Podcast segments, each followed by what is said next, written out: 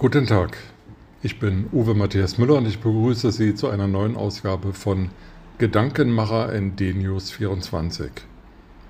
Ralf Schuler ist nicht irgendwer. Dem Leiter des Parlamentsbüros der Bild-Zeitung reicht es.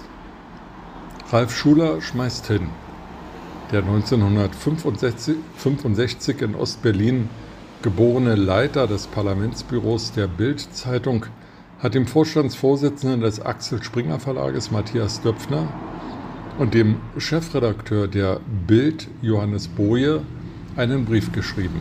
Schuler, der seit 1995 für den einst größten Pressekonzern Europas arbeitet, schreibt an Döpfner und Boje, er wolle nicht einseitig fest an der Seite der LGBTQ-Community im eisenharten Kampf für Menschenrechte und gegen Diskriminierung stehen, wie es ein stellvertretender Chefredakteur der Bild von den Mitarbeitern forderte.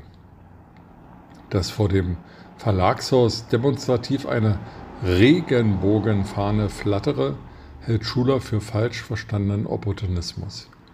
Vom Verlag produzierte Aufkleber, Aufkleber Oh dear, I'm queer machten Springer zum Bannerträger einer Bewegung, die einen festen Gesellschaftsentwurf mit Sprach- und Schreibvorschriften anstrebt und glaubt, berechtigt zu sein, der Mehrheitsgesellschaft einen politischen Kanon bis hin zum Wechsel des Geschlechtseintrags oder Quotierungen diktieren zu können, zitiert die Süddeutsche Zeitung aus dem Schreiben von Ralf Schuler.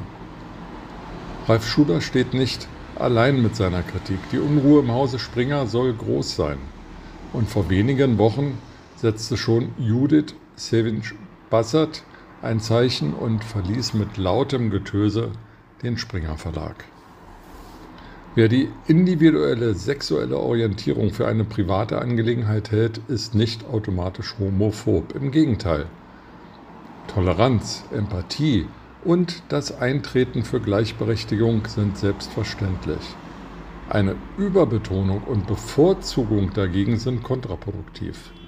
Die Vogue-gerechte Sprachgenderfizierung ist ein modisches Trendthema, das reflexartige Gegenreaktionen auslöst und so dem Anliegen von Toleranz und Gleichberechtigung massiv schadet.